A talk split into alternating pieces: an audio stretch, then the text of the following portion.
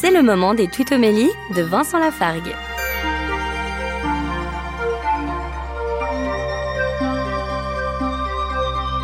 Dans l'évangile de Matthieu, chapitre 7, Jésus dit au verset 1 Ne jugez pas pour ne pas être jugé. Ça paraît d'une simplicité enfantine, tout comme la règle d'or. Fais aux autres ce que tu voudrais qu'ils fassent pour toi, ne leur fais pas ce que tu ne voudrais pas qu'on te fasse.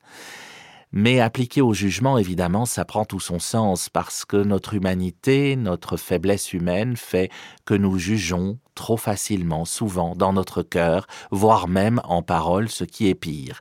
Ne jugeons donc pas pour ne pas être jugés nous-mêmes. Retrouvez Vincent Lafargue sur sa chaîne YouTube, Serviteur quelconque.